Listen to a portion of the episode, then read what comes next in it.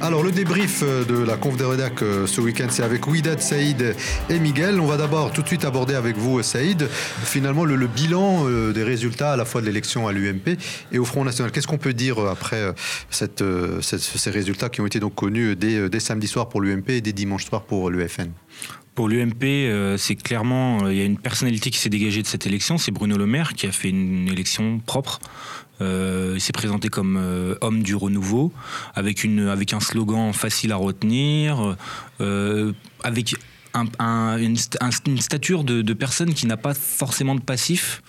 On sait qu'il était ministre, mais sans, sans vraiment de, de, grande exposition. Et, on a, et là, il faudra compter sur lui dans les années à venir, même si c'est pas quelqu'un qui se présente tout de suite. on va forcément, avec sa stature, euh, déjà un peu grand, euh, presque qui rappelle une figure euh, qu'on connaît déjà. si c'est pas Villepin, c'est Chirac. On a l'impression qu'il y a du Chirac en lui. Donc c'était c'était un Donc peu. c'est lui le réel vainqueur de le réel vainqueur, Et au FN Et au FN, bah déjà.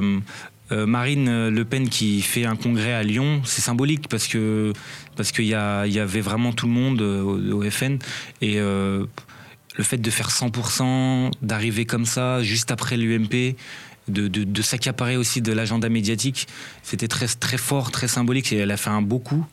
Et, euh, et, surtout avec ce qui se passe en ce moment, euh, contexte où les gens se posent des questions, ont un rapport compliqué avec leur, leur avec la France. Donc euh, c'est très c'est bon timing pour elle. Oui, d'être. Oui, je suis assez d'accord avec Saïd. C'est vrai que le, pour l'UMP en tout cas, il y a quelqu'un qui il y avait Bruno Le Maire qui se dégage de cette élection. Alors il n'a pas gagné, mais c'est vrai qu'il est resté droit dans ses bottes. Il avait des valeurs. Il n'a pas cédé Oh, il n'a pas été démago euh, comme euh, a pu l'être euh, Nicolas Sarkozy. Donc ça, ça, on va pas prendre parti, mais ça rassure un petit peu sur l'UMP dans le sens où on se dit qu'il y a quand même des personnalités qui se dégagent. Oui, parce qu'il aurait pu faire un très mauvais chiffre finalement. Voilà, il aurait pu faire un très mauvais chiffre et là, ça a laissé présager quelque chose d'assez d'assez triste pour l'UMP. Au même titre que le faible résultat d'Hervé Mariton, puisqu'on s'était dit avec 6% finalement, d'être par exemple contre le mariage pour tous, il n'y a pas tant d'impact finalement à l'UMP. Exactement. Et du coup, c'est vrai que ça, ça, ça laisse euh, entrevoir euh, des primaires assez euh, amusantes. Miguel? Pour moi, franchement, Hervé Mariton a fait un bon chiffre. on a surtout parlé de Sarkozy. Au début, on disait oui, il va revenir, il va revenir. Mais pas beaucoup de Hervé Mariton et, et Bruno Le Maire. Et celui qui est passé totalement inaperçu, c'est Hervé Mariton. On ne connaissait pas avant on l'a un peu connu pendant, on l'a oublié après. Et euh, pour les, élections au FN, c'était un jeu, c'est pour faire parler de soi. 100%, euh, c'est pas étonnant. Euh, c'est Le Pen qui, qui, a toujours régi cette, ce parti. Mais c'est quand même étonnant qu'il fasse 100%.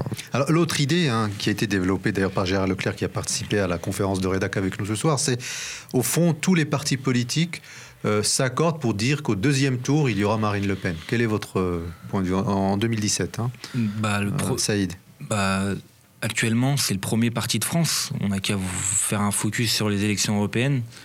Non, mais euh, il y a eu beaucoup d'abstention aux, élections européennes. Donc, s'il y a le même taux d'abstention, oui, Marine Le Pen peut être au second, au second, tour. Mais si tout le monde se mobilise, tous les gens vont voter, moi, je ne suis pas certaine qu'elle soit au second tour.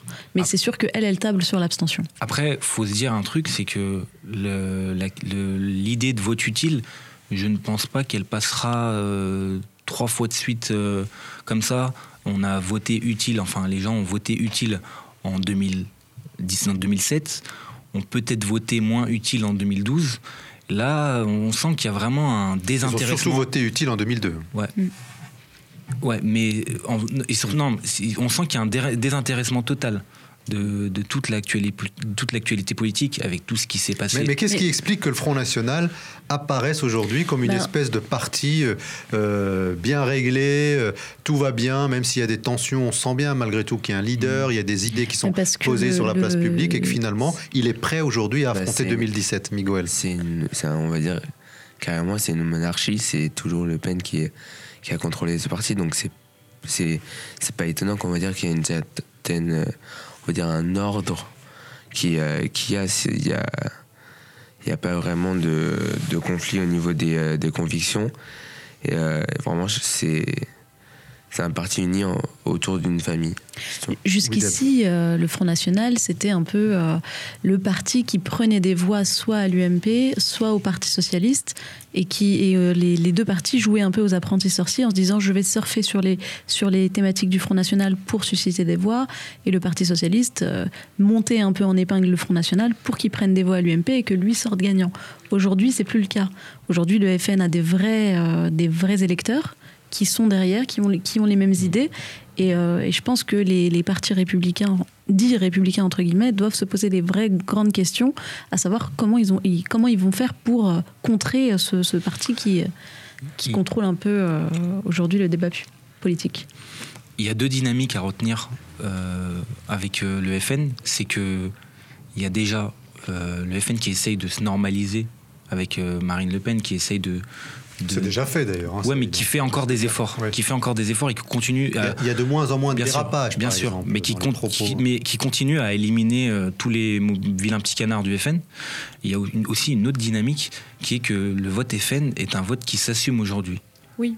Totalement. Mais, mais ça, les partis politiques ont une grande responsabilité parce qu'ils ont, euh, ont dédiabolisé le discours du Front National et les médias ont une très très grande responsabilité parce qu'ils leur ont donné, euh, euh ils leur ont donné carte blanche.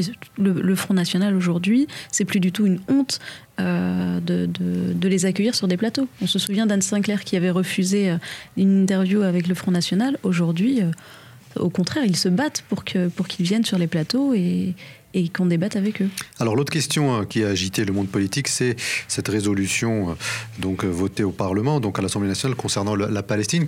on l'avait abordé hein, cette question avec euh, d'ailleurs son auteur, hein, Benoît Hamon, puisqu'on l'avait reçu il y a quelques semaines ici à Bondy. Résultat, je ne sais pas qui a des résultats ici autour de la table. We Dead. Alors, j'ai pas les résultats exacts, mais en tout cas, euh, le Parlement invite l'État à reconnaître l'État palestinien. Donc, c'est déjà un grand pas qui a été franchi. C'est plutôt une bonne nouvelle. Euh, moi, j'ai les, les, gens que j'ai rencontrés là-bas et les contacts que j'ai, ils sont très satisfaits de cette nouvelle. Ils sont hyper heureux. Après, ça reste symbolique. Euh, Est-ce que des mesures fortes vont être prises par l'État français pour sanctionner ce qui, ce qui, s'est passé à Gaza par exemple, et pour euh, prendre des mesures fortes sur euh, la colonisation en Palestine, sur les frontières. Est-ce qu'on est qu'on va prendre des mesures fortes? Est-ce qu'on est juste là à balancer une idée comme ça ou est-ce qu'on va vraiment s'imposer comme, comme comment dire comme vrai, euh, vrai pays à euh, faire en sorte que, que, la paix euh, se crée dans, cette, dans cette Alors l'autre question, Ouidat, c'est finalement la polémique qui a eu lieu avant. Euh, elle a été, c'était un off hein, du canard enchaîné qui, en gros, expliquait que cette proposition donc portée par Benoît Hamon avait un autre objectif au-delà de la reconnaissance de l'État palestinien. C'était plutôt de séduire l'électorat donc des banlieues, notamment donc les, les, ah, les générations. Ici, est-ce que, selon toi, Saïd, c'est une bonne stratégie ou est-ce que c'est pas encore un, un, une, idée fumeuse de la part du Parti socialiste? Bah, On voit déjà qu'il y a des élus euh, socialistes qui essayent de créer des, groupes de réflexion, qui essayent de se rapprocher de, la banlieue. Euh, on sent clairement qu'avec la question palestinienne, on touche à un air très sensible de, la France. Et euh, à partir du moment où la France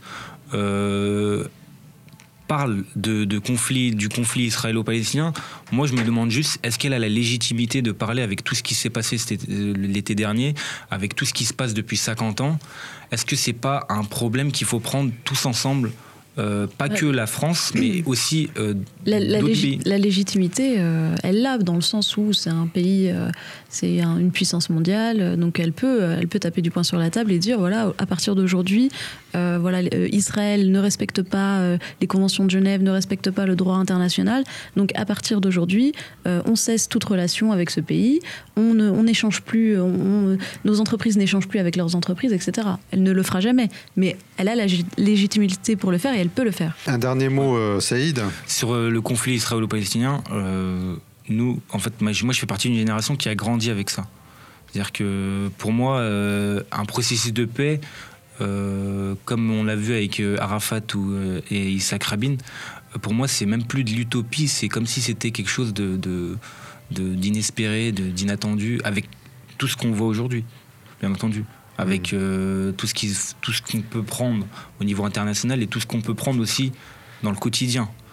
Euh, je pense qu'on n'a jamais été aussi loin d'une résolution de paix. Je pense que c'est justement parce que euh, c'est pris comme ça par les gens en se disant voilà, de toute façon, on a atteint un tel niveau qu'il ne se passera jamais rien que la situation, elle s'empire.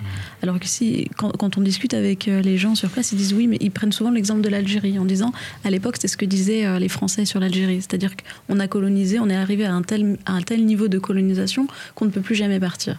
Sauf que cette euh, situation-là, elle ne peut, pas, elle peut pas perdurer. Aujourd'hui, sur place, la vie, elle est infernale pour les Palestiniens. Donc il y a un moment donné où les gens vont être obligés de prendre leurs responsabilités. Et l'Union européenne va être obligée de prendre ses responsabilités. D'où la nécessité de reconnaître ce pays de façon à ce qu'on ait deux pays reconnus. Après, il faudrait, pouvoir le reconnaître sur des frontières. Et ça, c'est la grande question. Mm. Parce que Israël lui-même ne reconnaît pas ses propres frontières puisqu'il n'a pas de constitution. Donc déjà ça, lorsque un pays dira, voilà, moi je reconnais l'État palestinien sur telle frontière avec Jérusalem-Est euh, qui appartient à la Palestine, donc les colonies, on les enlève tout de suite, là on aura fait un vrai pas. Mais ça, pour l'instant, ce n'est pas le cas. Et on en rediscutera forcément dans les euh, différents euh, dispositifs du Bondi Blog. Merci beaucoup. On se retrouve la prochaine fois.